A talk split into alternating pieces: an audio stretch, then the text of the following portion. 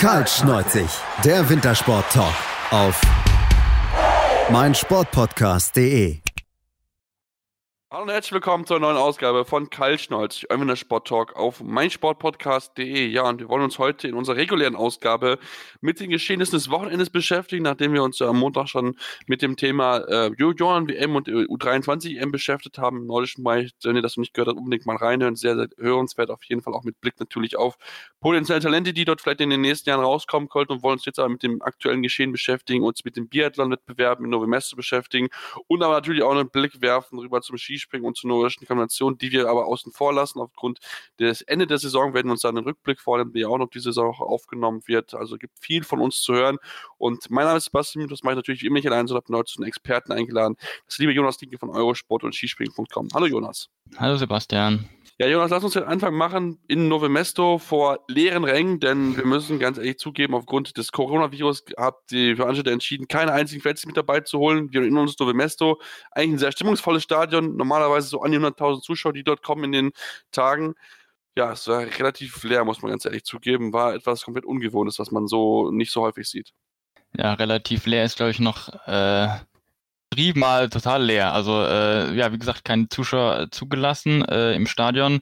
Ähm, ja, war schon sehr komisch. Also die ganzen Stahlorer Tribünen, die man ja teilweise extra aufbaut, aufgebaut hat für den für den Weltcup. Komplett umsonst die ganze Arbeit, wenn man das so sieht, äh, wenn man das so sagen kann. Und ähm, ja, für die Athleten äh, sich, sicherlich ähm, schon schon eine sehr komische Atmosphäre, auch zum Zuschauen, weil man wirklich dann jeden Schuss gehört hat, jedes Kommando der Trainer und so weiter. Also was ganz äh, Besonderes im negativen Sinne, würde ich jetzt mal sagen. Äh, aber immerhin, äh, ein paar Verrückte haben sich dann doch an die Strecke verirrt und zumindest sind sie an irgendwie an die Bauzäune rangekommen, dass sie zumindest einen Blick auf die Athleten erhaschen konnten. Aber ja, das war, ist nicht das, was man von Novemesto gewohnt ist. Das 800.000 teilweise an den Tagen. Und natürlich, also das Stadion mit, mit 15, 10, 15.000 und immer mit den Tröten und die Tschechen machen da eine Riesenstimmung eigentlich. Und ähm, die Athleten, einige Leistungen hätten es auf jeden Fall verdient gehabt, dass da ein paar mehr, dass da ein paar Fans äh, zugeguckt hätten. Ja, auf jeden Fall. Das, das müssen wir sagen. Das ist wirklich sehr, sehr schade. Natürlich verständlich aufgrund, dass man einfach die Verbreitung des verhindern, äh, verhindern möchte. Aber natürlich ist es schon sehr, sehr ungewöhnlich, das so mit leeren Tribünen zu hören, wirklich auch jedes Kommando zu hören, jeden Schuss und so weiter. Also das war etwas sehr, sehr kurios. Ich bin ganz ehrlich, ich bin so ein Stimmungsmensch. Ich hoffe, dass wir das jetzt nicht mehr so häufig sehen. Ähm, die Saison ist ja auch bald zu Ende. Das heißt, es gibt dann vielleicht ab nächster Saison, also dann in ein paar Monaten dann eine Besserung, sodass wir dann wieder volle Stadion haben, dann zur kommenden Saison beim Biathlon. Lass uns mit den Ergebnissen beschäftigen, Jonas. Müssen wir aus deutscher Sicht natürlich anfangen bei den Damen. Das hat sehr gut funktioniert mit dem Sieg von Denise Herrmann im Sprint und noch ansonsten zwei Podestplätze noch mit der Staffel und auch von Franziska Preuß am Ende. Also ähm, ein rund besonderes Wochenende für die deutschen Damen, würde ich sagen. Auf jeden Fall. Also der Start war natürlich schon perfekt mit Dennis Herrmann im Sprint. Äh, die Null gebracht, ich glaube sogar erstmals in ihrer Karriere, wenn ich das richtig äh, im Kopf habe, äh, dass sie äh, dann, oder zumindest in dieser Saison auf jeden Fall den Sprint dann auch mit Null beendet hat. Und ähm, ja, also mit, früh, mit der frühen Startnummer 3 ist sie ja schon ins Rennen gegangen. Und als sie dann ins Ziel kam, auch mit der starken Laufzeit, die sie hatte, war eigentlich schon fast klar, dass der dass sie das Ding gewonnen hat. Äh, klar, man muss natürlich immer noch mal auf die anderen Athleten ein bisschen warten, aber das war schon relativ äh, klar, dass das eine absolute Top-Platzierung wird. Und ähm, sehr schön natürlich, dass es dann am Ende zum Sieg, zum Sieg gereicht hat vor Anaïs Bescon, die auch fehlerfrei geblieben ist am Schießstand, aber schon 27 Sekunden Rückstand hatte. Also das zeigt auch wieder, wie stark Dennis Herrmann in der Loipe unterwegs war. Bei nicht einfachen Bedingungen. Also ganz abgesehen davon, dass ja waren, war auch äh, der Schnee, ja, er war zusammengeschoben zu einer Piste, ja, es war eigentlich ein weißes Band äh, im, im, Brau im braun-grünen, der braun-grünen Landschaft. Nicht einfach, aber an die Bilder hat man sich ja heutzutage teilweise schon gewöhnt. Mhm, auf jeden Fall. Ich fand das ganz spannend, was Tiril Eckhoff sagte im Interview mit den Kollegen vom ZDF, wo sie dann von einem sehr, sehr traurigen Schnee sprach. Ähm, das war wirklich sehr witzig zu hören, dass sie auch versucht jetzt in Deutsch zu reden. Deswegen kam dann dieses Wort äh, trauriger Schnee da zustande. Aber natürlich trotzdem, äh, ja, man hat es wirklich gesehen, das waren wirklich keine einfache Bedingungen. dann auch noch zu der Wind war es, glaube ich, dann noch ähm, am Wochenende, das dann auch noch wirklich sehr, sehr schwierige Bedingungen am Skistand gewesen sind für die Athleten, die teilweise ein bisschen gebraucht haben, um dann ja, möglichst fehlerfrei durchzukommen, was nicht viele geschafft haben, das ganze Wochenende über verteilt, das muss man schon zugeben. Also da haben sie wirklich einige Probleme gehabt, aber wir haben schon angesprochen, Tyrell Eckhoff ähm, hat natürlich dann nochmal hinten raus eine gute Leistung gezeigt, natürlich vorher schon mit Platz 4, aber dann den Massenstart dann mal vorweggezogen, am Ende das Rennen gewonnen mit 25 Sekunden Vorsprung vor Hanna Oeberg und ähm, damit noch ein paar Punkte gut gemacht, denn der Kampf um den Gesamtweltcup ist ja immerhin noch offen, denn Dorothea Vira hat so ein paar Punkte gelassen, sowohl im Massenstart als auch in, im Sprint. Ja, Dorothea Rivera, es war nicht so ganz äh, ihr, ihr Wochenende diesmal. Ähm, 24. nur im Sprint äh, mit, mit drei Fehlern. Es spricht dafür ähm, mit 1,48 Rückstand, dass sie läuferisch einigermaßen, einigermaßen zumindest dabei war, wenn man die Strafrunden abzieht, aber dann auch dann ist sie noch ähm, gut, gut ähm, 30 Sekunden oder 25 Sekunden hinter, hinter Hermann von der, von der reinen Laufzeit. Und ähm, auch im Massenstart ähm, war sie dann eher, war sie dann immerhin Fünfte. Aber auch da drei Fehler ist eigentlich zu viel für sie oder auch nicht ihr Anspruch, sich, ich glaube, damit dann auch staatsbegrenzt trieben. Aber klar, auf, auf Tyrell Eckhoff hat sie, hat sie einige Punkte verloren an diesem Wochenende. Genau, deswegen müssen wir mal gucken, natürlich dann wie der Gesamtweltcup sich da weiter aussieht, denn das kann natürlich auch noch durchaus spannend werden. Äh, auch einen positiven Lichtblick nach einer wirklich enttäuschenden WM haben auch die Französinnen gemacht, Luis. Die haben bei denen lief es ja gar nicht zusammen bei in Antolz, aber jetzt mit guten Platzierungen, äh, mit dem Podestplatz, sowohl im, im Sprint als auch im, äh, in, dem, in der Staffel, kann man zumindest wieder ein bisschen beruhigter sein, denn das war wirklich, was sie ja bei der WM gezeigt haben, nicht das, was sie normalerweise können. Ja, das war sicherlich ganz wichtig für die Französin nach der WM, die, die nicht so gut verlief, direkt äh, von Anis Bescon mit, mit äh, Rang 2 im Sprint einzusteigen.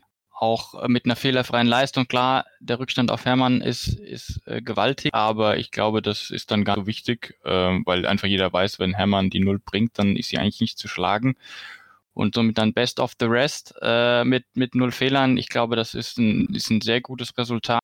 Ähm, Justine Bresas Zehnte im Sprint mit drei Fehlern, zeigt, dass sie läuferisch, 1,24 äh, Rückstand, sie läuferisch äh, gar nicht schlecht dabei war. Also da auch deutlich vor äh, Dorothea Viera zum Beispiel äh, gelandet ist und dann im äh, Massenstart dann äh, vierte. Justine Bresas auch wieder mit drei Fehlern. Also ja, ich denke, dass, dass ähm, da kann man kann man auf jeden Fall äh, zufrieden sein. Und wenn man mit, ähm, mit einem Podestplatz auch in der Staffel dann Rang 2 äh, aus Novemester wieder abreißt, ich glaube, das, das, das sind die Französischen ja, das denke ich auch. Beruhigt zumindest natürlich ein bisschen schade aufgrund des Verlaufs, dass Justine Bressas den Massenstart jetzt nicht gewonnen hat, denn die war durchaus in aussichtsreicher Position noch im Massenstart, aber hat dann am letzten Schießen sich zwei Fehler erlaubt und damit natürlich entsprechend sich rausgeschossen aus der Medaillenvergabe. Natürlich für sie sehr, sehr schade, aber ähm, trotzdem, wie gesagt, eine bessere Leistung noch gewesen als bei der WM. Lass uns dann zu den Herren kommen und zu dem Dominator, der auch an diesem Wochenende wieder nicht zu schlagen war. Johannes Tinjesbö hat wieder alles in Grund und Boden gelaufen. Also, dass du trotz dreier Strafrunden in der, im Massenstart das Ding gewinnen kannst, ähm, Riesenrespekt vor dieser unglaublichen Leistung mal wieder. Ja, er war im Massenstart, wenn man sich die Top Ten anguckt, hat noch seinen Bruder Taye, der Zehnter geworden ist, äh, drei Schießfehler. Ansonsten äh, war Bö der einzige in den Top Ten, der zweite Emilien Chaclin, der Verfolgungsweltmeister von Antols Jahr. Also inzwischen auch kein unbeschriebenes Blatt mehr. Äh, Im Gegenteil, mit null Fehlern äh, musste sich dann auf der Schlussrunde Johannes Tinjes Bö geschlagen geben. Und ein Grund sicherlich für den Sieg von Bö, aber auch für das starke Teamergebnis der Norweger, die im Massenstein wieder fünf in den äh, Top Ten hatten mit äh, Pjontegard, Dahle und Christiansen auf 5, 6, 7, waren die Ski. Also die Norweger haben am Sonntag glänzende Ski gehabt, man nämlich schon in der ersten Runde gesehen, wo sie sich schon vom Feld abgesetzt haben. Und meistens in der ersten Runde ist ja eher mal ein bisschen, sag ich mal, geht's ruhiger los. Äh, da konzentriert ist jeder darauf dacht, ähm, mit einer, mit einem guten Puls, mit einer, ähm, ja, einem gut, sag ich mal, einem Zustand äh, zum ersten Schießen zu und dann ja quasi eine gute Basis zu haben für den Massenstart und die Norweger sind in der ersten Runde schon äh, teilweise davongezogen. Das war schon sehr beeindruckend. Also die waren dann zu viert eigentlich vorne vom ganzen Feld und haben das von Beginn weg äh, dann dominiert. Und äh, ja, Johannes Bö hat natürlich dann äh, mit, mit, mit null Fehlern im letzten Schießen, war er dann auf einmal wieder mittendrin im Rennen. Und wenn du mit der Null vom, vom letzten Schießen weggehst, das gibt dir nochmal äh, den, den Auftrieb. Und äh, ja, hat dann Emily Jacquelin früh eingeholt und ähm, ja, ist dann einfach, hat ihn dann stehen lassen, im Gegensatz zur WM. Ich glaube, vielleicht war ich in seinem Hinterkopf, dass Jacqueline bei mir an der Folge geschlagen hat, im Zielsprint in der letzten Runde. Und diesmal war der Bö, wollte sich auf keine Spielchen einlassen und ist dann einfach weggezogen. Starke, wieder mal ein sehr Wochenende von Johannes Denis Bö. Genau, der natürlich damit auch ein bisschen sich ranpischt nochmal an, den Gesamtweltcup. Dort ist der Martin Foucault aktuell noch führend, aber natürlich Johannes Tinisby mit der Leistung wieder unglaublich. Also sollte man auf jeden Fall Rechnung haben und nochmal ein Beleg für, für dafür, dass die Norweger einen echt guten Ski hatten. Von den vier besten Laufzeiten äh, am, am, im Massenstart waren die vier, die vorne weg waren. Das waren allesamt Norweger, also Johannes, Johannes Tinisbö vor Johannes Dahle, vor Ellen Björntegard und äh, Tajebö. Also die vier waren ganz, ganz vorne weg mit der Laufzeit, das muss man schon sagen. Also da lief es richtig, richtig gut, was die Norweger gezeigt haben. Eine Enttäuschung hingegen, sowohl in der, in der Staffel als auch äh, ja, im Massenstart waren die Franzosen, Jonas, die bisher eigentlich die starke, starke Mannschaft gewesen sind, stark überzeugen könnten, aber ähm, ja, irgendwie nach dem Sprint ist es irgendwie zusammengefallen, die, die Staffelleistung absolut unterirdisch, also das habe ich so von den Franzosen lange, lange Zeit nicht gesehen. Ja, Rang 15 in der Staffel bei den Herren, da, da müsste man jetzt mal irgendwie in die Annalen gucken, wann es das zuletzt gegeben hat. Also in den letzten Jahren auf jeden Fall ziemlich sicher nicht, äh, dass die Franzosen so schwach waren. Äh, ja, der Unglücksrat, sag ich mal, war dann de, äh, war ähm, Emilien, Emilien Jacquelin äh, mit, mit einer Strafrunde im Stehenschießen hat die Franzosen dann ziemlich weit zurückgeworfen. Also hat dann irgendwie mit, mit über drei Minuten übergeben und dann ist das Rennen ja eigentlich gelaufen. Äh, zumal Martin Foucault ist gar nicht äh, angetreten in der Staffel. Und ähm, so war dann für Destieu und für Quentin Fiomayo ging es dann irgendwie nur noch um Schadensbegrenzung. Ja, ich glaube, ganz schnell abhaken aus Sicht der Franzosen. dass ähm, ja, ich glaube, in der Staffel gibt es ja keine Streichresultate. ähm, aber ja, also das war, das war überhaupt nichts. Der, der, die, die, Staffel, die Staffel. Die Staffel für die Herren war auf jeden Fall nicht, nicht die, keine französische. Nee, nee, auf gar keinen Fall. Das, das müssen wir sagen. Aber auch natürlich aus deutscher Sicht hat es auch nicht so ganz funktioniert. Am Ende dort nur Platz 5. Ähm, ja, das war natürlich auch nicht so ganz, dass man machen dürfen. Natürlich darf man bei den Franzosen nicht, nicht, äh, nicht vergessen, dass sie eine Portone zu wenig abgefeuert haben, so deswegen automatisch eine Strafminuten draufgekommen sind. Also das sollte natürlich auch noch erwähnt bleiben, ähm, dass Emil Jean Jacqueline diese Strafminuten ja. drauf bekommen hat. Also das sollten wir schon erleben. Da war natürlich auch Zeichen, dass sie dann nicht konzentriert gewesen sind, weil wenn du eins zu wenig abfeuerst, das ja, da war es nicht ganz dabei. Also von daher ähm, gab es dann diese entsprechende Zeitstrafe oben drauf, dass man natürlich am Ende weit hinten gelangen ist. Trotzdem, das deutsche Team wollte ich natürlich jetzt gerade ansprechen, Platz 5. Ähm, und da muss ich sagen, da war ich sehr überrascht, Jonas, dass man den Flip Horn nominiert hat, der eigentlich beim Sprinttag vorher nicht überzeugt hat. Also da hat man Johannes Kühn, der zweitbeste Deutsche im Sprint, hat man komplett außen vor gelassen. Ähm, da hätte ich mir eigentlich schon gedacht, dass man ihn nominiert. Johannes Kühn, äh, sogar beste Deutsche, das, das habe ich sogar vertan, äh, durcheinander gebracht, dass Doll hinter ihm gewesen ist, und ein paar, ein paar Sekunden, aber trotzdem, ähm, da hat sich Markirchner ordentlich verzockt. Ja, das äh, kann man so sagen. Also Philipp Horn, äh, Fehler und äh, knapp 2,30 zurück. Also das zeigt ja auch, dass er auch läuferisch ähm, im Sprint schon äh, nicht wirklich gut war, wo man vielleicht sonst hätte sagen können, okay, er war am Schießstand nicht gut, aber läuferisch hat er sich gut präsentiert, aber da braucht man sich nur die Zeit angucken, äh, dann sieht man, dass er auch läuferisch nicht gut war und dafür dann den besten Deutschen im Sprint äh, ähm, rauszulassen, ja, mutig, sehr mutig würde ich mal sagen und ist leider überhaupt nicht aufgegangen. Ähm, hat mich, ich hatte mich gefreut, dass Simon Champ äh, sein Comeback in der Staffel gegeben hat und hat sie auch ordentlich gemacht als Startläufer. Aber ja, Philipp Horn hat dann mit seiner Strafrunde letztendlich äh, ein, ein Podestresultat, was sicherlich drin gewesen wäre, ähm, am Samstag vergeben. Und äh, Johannes Kühn, ja, wird sich sicherlich, wird sich auf jeden Fall geärgert haben. Ich weiß nicht, er vielleicht nicht gut gefühlt hat am Samstag, keine Ahnung, das weiß ich leider aber wenn es eine, eine, bewusste Entscheidung war von, vom Bundestrainer und da keine anderen Faktoren mit reingespielt haben, ähm, dann, dann muss er sich das angreifen, da äh, aufs falsche Pferd, aufs eindeutig falsche Pferd gesetzt zu haben. Was machen wir ansonsten aus dem Wochenende der Deutschen? Ähm, natürlich ein Pfeifer mit dem dritten Platz in Massenstart, sehr schön. Aber auch ansonsten wieder durchwachsenes, wo man wieder gesehen hat, das Schieß, ja, Schießproblem gibt einfach in der deutschen Mannschaft, oder? Ja, also das scheinen sie, wenn sie wohl auch nicht mehr in den Griff bekommen, glaube ich, jetzt in den letzten, nicht, letzten beiden, in den letzten beiden äh, Weltcup, die noch anstehen. Ja, da gibt es auf jeden Fall Arbeit für den Sommer. Ähm, bei der WM ist ja auch groß aufgekommen, dass die, die Schießproblematik und ähm, da muss man sich auf jeden Fall was einfallen lassen. Wie das dann genau aussieht, da, da wollen wir jetzt, glaube ich, oder müssen wir jetzt auch nicht groß spekulieren, das wird man dann sehen. Ich glaube, die äh, Optionen mit Schießtrainer und so weiter, die, die äh, sind ja da, wurden auch schon alle äh, diskutiert. Äh, freue ich natürlich klar an Pfeiffer mit nur einem Fehler und einer ganzen Schluss und auf Rang 3, aber der Rest ist da, also ein Schießfehler ist, ist ja in Ordnung bei, bei ähm, vier äh, bei vier Schießeinheiten. Ich glaube, das ist da, da, damit kann man kann man leben. Aber klar, wenn man halt irgendwie Schießfehler sich leistet oder sogar fünf wie Benedikt Doll im im Massenstart, dann hast du einfach da kannst du läuferisch noch so stark sein.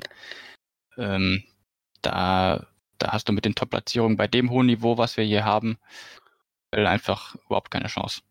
Zumal man auch die sieben Fehler von Philipp Horn in Massenstadt unerwähnt lassen sollte. Also von daher, da, da lief relativ wenig zusammen. Aber natürlich haben dadurch auch andere Leute die Chance bekommen, sich so ein bisschen vorne reinzunehmen. Namen, die man jetzt nicht so gehört hat. Den Michael Kritschmer auf Platz 4 im Sprint gemacht. Auch ein Jakob Fackweit vorne mit dabei gewesen. Ein Tero Sapale, der Finne, auf Platz 7 im Sprint. Also damit war auch nicht so zu rechnen. Und auch in der Staffel ist er ein bisschen durchgewürfelt geworden. Da waren die Ukrainer auf einmal auf Platz 2. Die Weißrussen waren lange vorne mit dabei. Erst hinten raus bei den letzten beiden Läufen sind sie so ein bisschen abgefallen gefallen, waren vorher teilweise noch in der Spitzengruppe mit dabei bis zum äh, Bochanikow und ähm, ja, also es war ein bisschen wirklich durch, durcheinander gemischt, das muss man ganz klar sagen. Die Schweden natürlich mal wieder vorne mit dabei, für sie sehr, sehr schön, aber ähm, es war ein bundesgemischtes Feld, dann entsprechend, dass einfach dann andere äh, Athleten die Chance genutzt haben. Es gibt, wie gesagt, noch zwei Wake-up-Orte in Kontiolahti und in Oslo und in Oslo, das ist eigentlich die perfekte Überlegung, waren am Wochenende auch die Skispringer und äh, beziehungsweise sogar jetzt auch am Montag, also am heutigen Montag, wo wir aufnehmen, dann schon in, äh, in eine Lillehammer, aber trotzdem natürlich überreden über die Raw Air Wertung hier bei Kaltschnäuzig und mit der Sport Talk auf meinsportpodcast.de. Schatz, ich bin neu verliebt. Was? Da drüben. Das ist er. Aber das ist ein Auto. Ja, eben. Mit ihm habe ich alles richtig gemacht. Wunschauto einfach kaufen, verkaufen oder leasen. Bei Autoscout24. Alles richtig gemacht. Ja, und wir kommen jetzt in unserer heute relativ kurzen Folge, in unserem letzten Abschnitt jetzt auch zum Thema Skispringen, zu der Raw Air Tournee, die ja begonnen hat ähm, am Freitag, genau, Exakt. mit der Qualifikation. Ja. Genau, muss man genau aufpassen, weil der offizielle Wettkampf war ja erst am Samstag, aber die Qualifikation zählt ja dazu. Und wir müssen sagen, jetzt nach drei Springen, Jonas, mit dem heutigen Springermotor mit eingerechnet, ähm, es geht bisher noch munter hin und her und bisher konnte sich so keiner wirklich ähm, hervorheben als Favorit. Also das ist bisher ein sehr offenes Feld.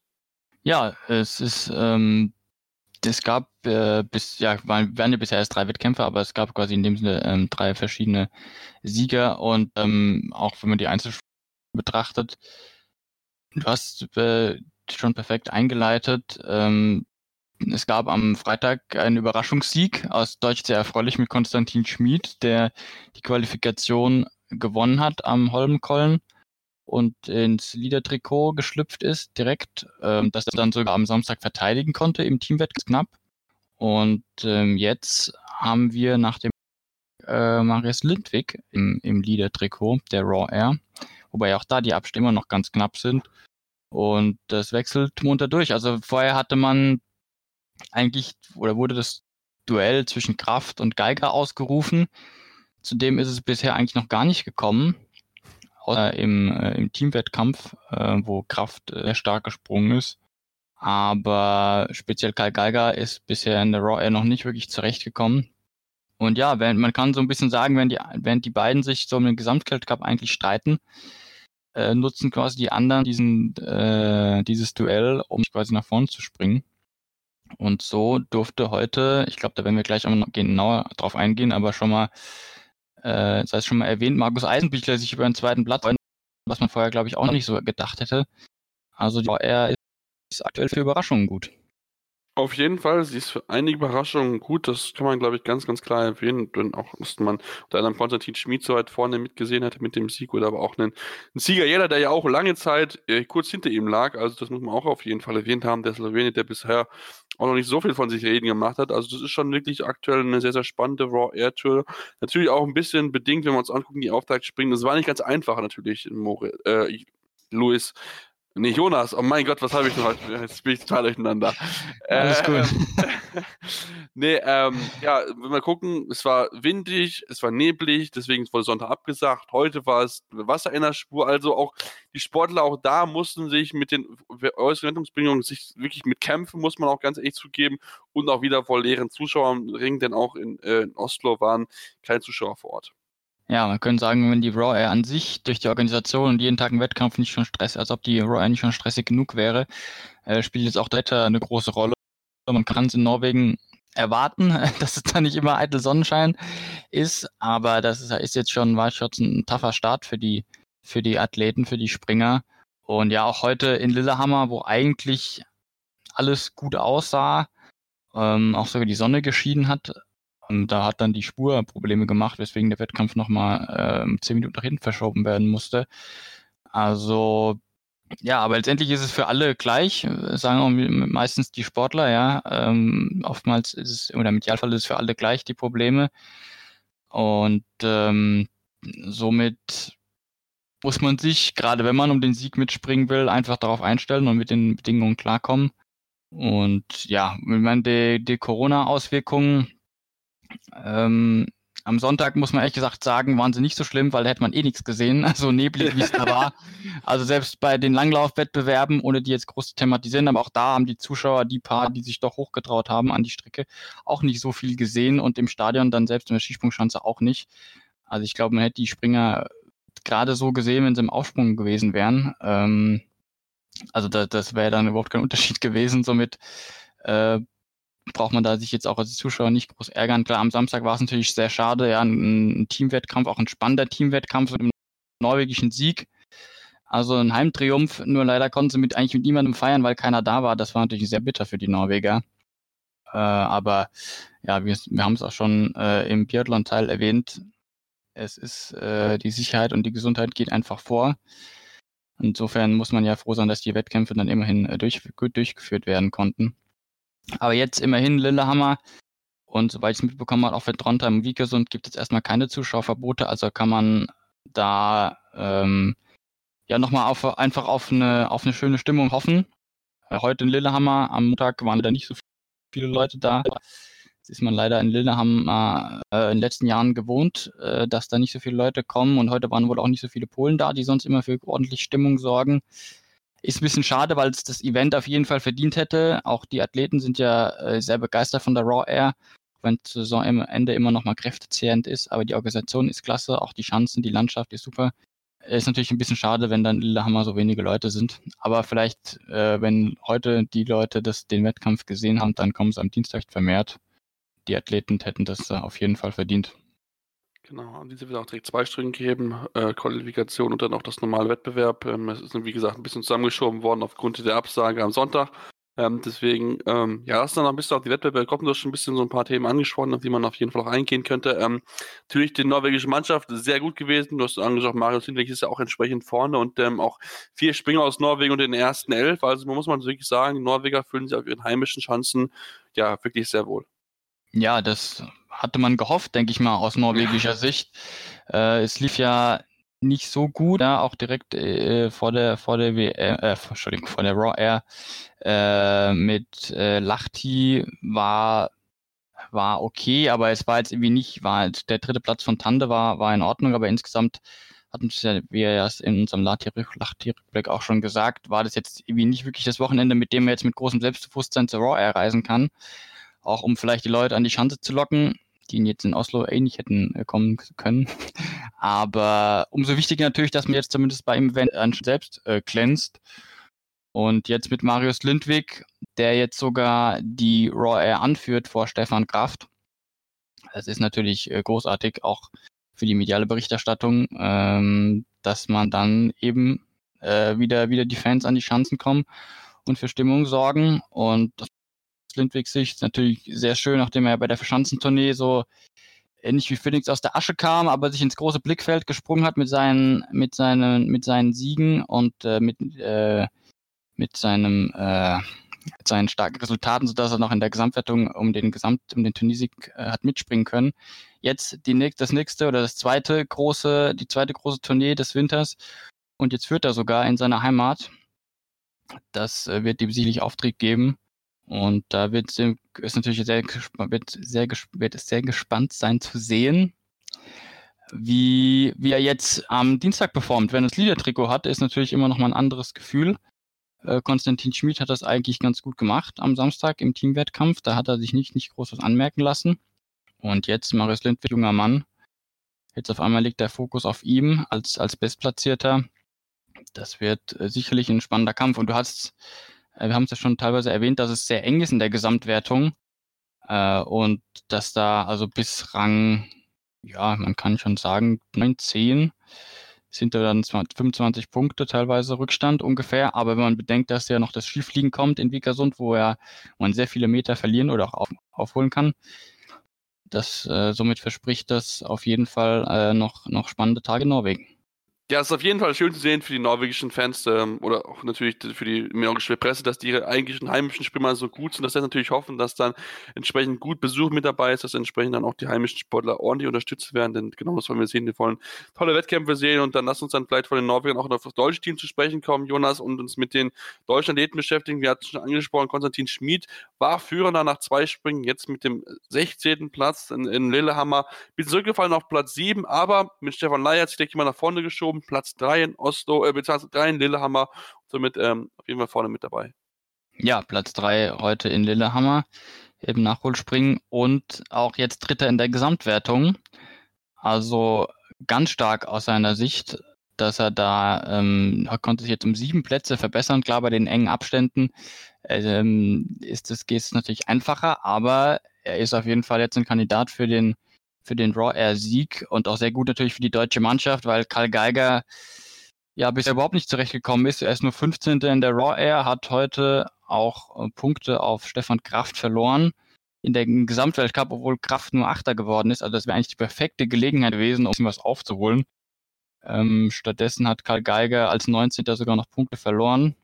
Also man könnte fast schon von einer Vorentscheidung in den Gesamtweltcup sprechen. Aber es sind noch drei Springen, wir wollen noch nichts beschreien. Die, die Chance ist immer noch da, aber das wäre halt heute die Riesenchance gewesen, da von den 118 Punkten, jetzt sind es deutlich mehr, von den 118 Punkten was abzuknabbern. Ähm, ja, da muss sich Kagaga jetzt ganz schnell fangen. Äh, morgen hat er, wenn man es positiv sehen will, an der Raw Air hat man die, äh, direkt am nächsten Tag schon die Chance, es wieder besser zu machen und äh, eben nicht viel Zeit zum Nachdenken. Und Stefan Laie, ja, hat jetzt bei den, bei den engen Abständen äh, nur 10 Punkte Rückstand auf Marius Lindwig. Äh, 9,9, wenn man es ganz genau nimmt. Also äh, das sind äh, gerade mal 6, 6, 7 Meter. Also das ist äh, alles, alles machbar und äh, natürlich schön aus seiner Sicht, dass morgen wieder in Lillehammer gesprungen wird. Er hat das gute Gefühl von heute, das kann er für morgen mitnehmen. Und da sicherlich ähm, sicherlich wird er wieder Richtung Podium angreifen und ähm, sich dann vielleicht in der Gesamtwertung, in der Raw-Erwertung vorne festkrallen. Das wäre auf jeden Fall sehr schön. Und Markus Eisenbichler, der heute sehr überraschend, muss man sagen, äh, auf Rang 2 gesprungen ist. In der Raw hat er keine Chance mehr, weil er im Team gar nicht nominiert war. Aber natürlich für ihn ist es natürlich mega. Also Saison bisher war überhaupt nicht seine. Er hatte dann mal eine le leichte Hochphase, sage ich mal wo er dann zumindest mal die Top 15 wieder attackieren konnte. Aber ich glaube auch gedanklich ist die Saison bei ihm gelaufen. Klar steht noch das Skifliegen an, worauf die Skiflug-WM, worauf er sich sehr, sicherlich sehr freut. Aber mit dem Weltcup hat er eigentlich schon abgeschlossen. Aber dafür lief es dann heute umso besser. Führend nach einem ersten Durchgang mit einem ganz, ganz starken Sprung. Also auf 131 Meter. Und dann im zweiten äh, hat er dann, wie viele andere vor ihm auch, dann nicht mehr so gute Bedingungen und hat sich dann ein bisschen, man kann sagen, ein bisschen runtergerettet. Aber hat sich auch überhaupt nicht gegrämt, irgendwie, dass er jetzt da die Führung verloren hat oder knapp 0,4 Punkte hinter dem heutigen Sieger äh, Peter Breutz. Hat sich überhaupt nicht darüber geärgert, sondern einfach war mega, mega happy, hat direkt die Faust geballt Platz, das war für ihn äh, ein Beschlag. Und da hoffen wir mal, dass es für ihn so weitergeht bei der Raw Air und er vielleicht noch gute Einzelresultate holen kann. Auch im Hinblick auf Skifliegen in Wickersund und natürlich dann auch auf die Skiflug-WM. Ja, auf jeden Fall. Das wäre natürlich sehr zu wünschen, wenn er einfach wirklich weiter mit dabei bleiben kann. Das wäre natürlich ähm, wirklich sehr, sehr gut. Das muss man ganz klar sagen. Und ähm, ja, für ihn sind es einfach die kleinen Ergebnisse. Natürlich auch kurz nach Verletzung auch nicht bei jedem Spiel mit dabei gewesen. Deswegen geht es für ihn jetzt einfach nach und nach Selbstvertrauen zu sammeln und so weiter. Und er war ja auch ähm, für den Top 3, die da hinten rausgesprungen sind, die ein bisschen Pech hatten mit dem Wind. Auch ähm, Kamil ist auch der Zweite gewesen, haben im zweiten Durchgang nur die 27 beste Punktzahl im zweiten gehabt und auch mit Ryo Kobayashi, der dann auch von 3 auf 9 zurückgefallen ist, 26 beste Punktzahl. Also von daher daher ähm, war es dann auch keine einfache Bedingung, was wir auch gerade so ein bisschen bei den Frauen sehen, die teilweise 36 Punkte für die Windkompensation bekommen. Das ist schon wirklich unfassbar krass, was dort gerade so ein bisschen in Lillehammer abgeht. Also es ist schon wirklich äh, ja, oder kann man schon natürlich sagen, als der Grenze, wenn man so viele Punkte gut geschrieben wird und dann noch mit äh, Geldkompensation bist du beim Stand über 41 Punkte und ähm, ja, diese Gutschriften, die musst du erstmal auf jeden Fall bekommen. Lass uns noch, Jonas, vielleicht zum Abschluss über die Österreicher sprechen, denn die haben jetzt mal, wenn wir Kraft ausdehnen, bisher keinen guten Eindruck hinterlassen. Das fing schon beim Team an, wo sie überhaupt nicht überzeugen konnten und jetzt haben sie auch entsprechend natürlich ihre Führung in der Nationenwertung verloren. Gregor Stielens auch noch mit guten Leistungen gewesen, aber ansonsten muss man sagen, das österreichische Team enttäuscht bisher in, in, in Norwegen. Ja, also die Österreicher hatten einen ganz guten Art mit, mit äh, Michi Heiböck, der äh, Zweiter geworden ist in der Qualifikation am Freitag in Oslo. Aber dann das Teamspringen, du hattest schon eben angedeutet, nur Rang 6, auch äh, meilenweit vom Podium entfernt. Also der Rückstand auf äh, die dritten Slowenien waren um die 40 Punkte. Das ist natürlich überhaupt nicht der, der Anspruch der Österreicher. Äh, Stefan Kraft hatte wo es da eigentlich um nichts mehr ging, wo er quasi nur für sich gesprungen ist, im Team äh, ein Riesensprung auf 134 Meter. Das war, das war eine, ein ganz, ein ganz starker, äh, ganz starker Versuch und auch eine Kampfansage in Richtung Karl Geiger im Kampf um den Gesamtweltcup, auch wenn es da am Team natürlich noch nicht um den Gesamtweltcup ging. Aber ja, Michi Heiberg hat ähm, zumindest im ersten Durchgang mit nur 112 Metern, das war natürlich schon äh, ein sehr schlechter Start für die Österreicher. Und dann im zweiten konnten sich dann alle, alle, alle einigermaßen stabilisieren. Aber insgesamt äh, hat mit der Entscheidung überhaupt nichts zu tun. Und dann auch heute im, im Nachholspringen Kraft als Achter, bester Österreicher. Immerhin Gregor Schlensauer, ach, das hast du ja schon kurz erwähnt, äh, also mit einem zehnten Platz kann er sicherlich sehr zufrieden sein. Äh, aus seiner Sicht wieder ein Schritt nach vorne. Aber ja, Philipp Aschenwald auf 15, dann haben wir Huber, Daniel Huber auf der 18. Das ist, klingt dann gemeinschaftlich äh, geschlossen, aber ist natürlich eigentlich der Anspruch der Österreicher. Und klar, eine Kraft rausnimmt, dann ähm, fehlt den Österreichern sowieso irgendwie so ein bisschen die zweite starke, die, die, die, die starke Nummer 3. Ja. Genau das macht es so ein bisschen bemerkbar, dass da wirklich so die klare Nummer zwei in dem Team so ein bisschen fehlt. Da ist mal der eine gut, mal der andere, aber jetzt nicht so konstant einer, wo du sagen kannst, okay, das ist jemand, der immer in die Top Ten springen kann bei den Österreichern außerhalb von Stefan Krafter. Also da wird es auch mit Sicherheit so ein bisschen drum gehen. Ähm, Jonas, was ist dein Tipp? Ähm, wer wird jetzt die Raw-Erwertung gewinnen? Da ist ein bisschen früh, aber ähm, ich hätte jetzt gerne noch mal eine kleine Prognose bis Sonntag. Das ist sehr schwer. also, wünsche mir und ich glaube sogar ehrlich gesagt auch, dass es so spannend bleibt. Ähm, nicht nur, weil wir dann Wickersund haben und äh, wie Andreas Wellinger äh, bei der ersten Raw 2017 kläglich erfahren musste, äh, da man auch mal komplett alles verlieren kann mit einem Sprung, wenn man die sch äh, schlechte Bedingung hat.